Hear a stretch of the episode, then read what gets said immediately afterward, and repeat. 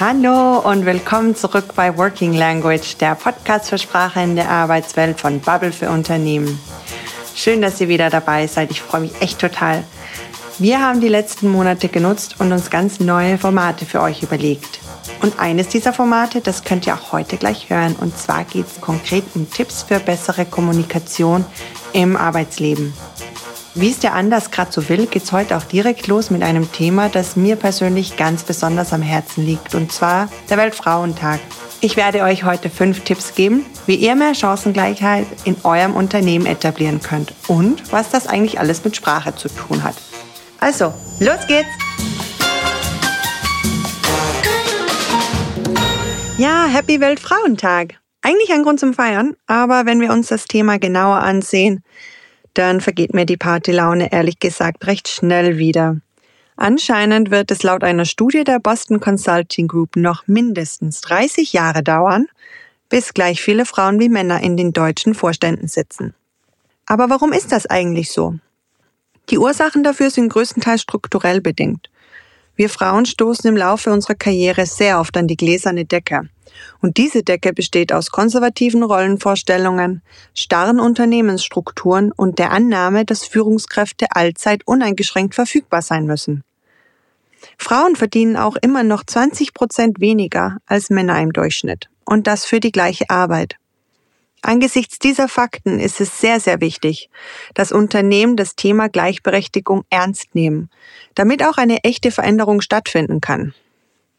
Wie ihr diese Veränderung in eurem Unternehmen vorantreiben könnt, das verrate ich euch in unseren Top 5 Tipps für mehr Gleichberechtigung am Arbeitsplatz. Viel Spaß!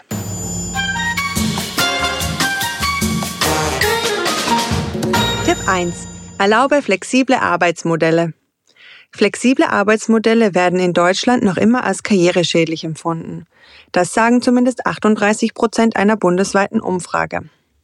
Genau dieses Vorurteil macht es für viele Frauen schwer, Familie und Beruf zu vereinbaren. Deswegen werden sie oft außen vor gelassen, wenn es um Beförderungen in Führungspositionen geht. Und dabei hat eigentlich nicht erst die Corona-Krise gezeigt, dass flexible und ortsungebundene Arbeit die Zukunft ist. Homeoffice, keine Kernzeiten im Tagesablauf und eine Garantie auf Wiedereinstellung nach der Karenz sollten in jedem fortschrittlichen Unternehmen eine Selbstverständlichkeit sein. Tipp 2. So geht gerechte Bezahlung. Wie bereits erwähnt, verdienen Frauen im Schnitt 20 Prozent weniger als Männer. Grund dafür ist, dass Frauen öfter in Teilzeit und in weniger gut bezahlten Branchen arbeiten. Aber Fakt ist auch, dass Frauen bei der gleichen Qualifikation für die gleiche Arbeit pro Stunde im Schnitt 6 Prozent weniger verdienen. Das liegt oft auch daran, dass wir Frauen uns gar nicht trauen, nach mehr Gehalt zu fragen weil wir auch glauben, immer von allen gemocht werden zu müssen. Am besten sagt man klipp und klar gerade heraus, welches Gehalt man sich wünscht, insbesondere wenn gerade ein Projekt erfolgreich abgeschlossen wurde oder ein anderer Meilenstein erreicht wurde. Intern kann man sich auch dafür einsetzen, dass die Bezahlung transparenter wird oder dass Gehälter offener kommuniziert werden.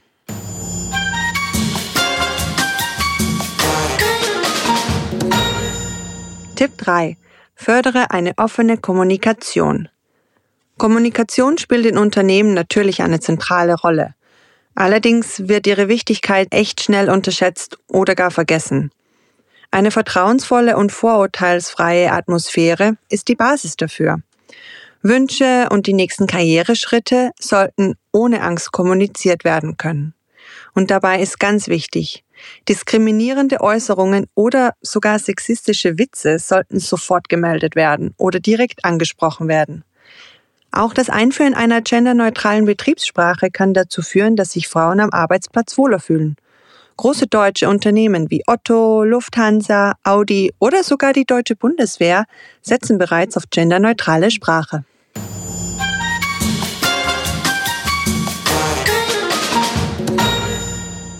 Tipp 4. Mehr Umsatz durch eine tolerantere Unternehmenskultur.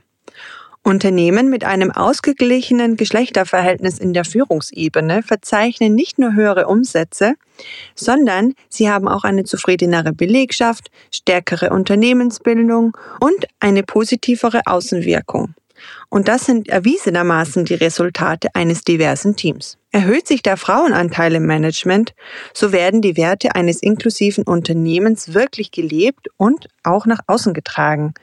So kann die Attraktivität als Arbeitgeber maßgeblich gesteigert werden und dadurch kann man auch aus einem viel größeren Talentepool schöpfen. Mehr Talente heißt natürlich auch mehr Innovation, mehr Kreativität und höhere Gewinne.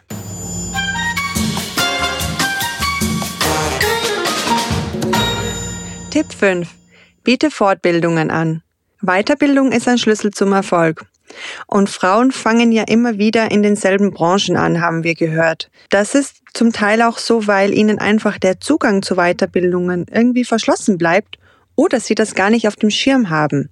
Eine Möglichkeit ist es, Kurse anzubieten, damit deine Kolleginnen in Bereiche reinschnuppern können, wie zum Beispiel Coding oder Salesverhandlungen.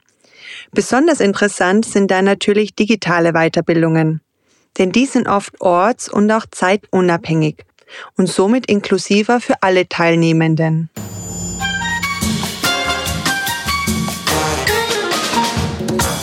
So, ja, das waren unsere fünf Tipps. Ähm, ja, und lasst uns einfach gemeinsam daran arbeiten, dass der Weltfrauentag auch wirklich ein Grund zum Feiern wird.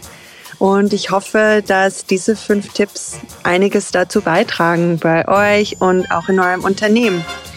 Äh, übrigens ist der Weltfrauentag hier in Berlin wirklich ein offizieller Feiertag. Aber auch wenn man woanders ist, kann man sich natürlich überlegen, wie man heute Frauen feiern kann.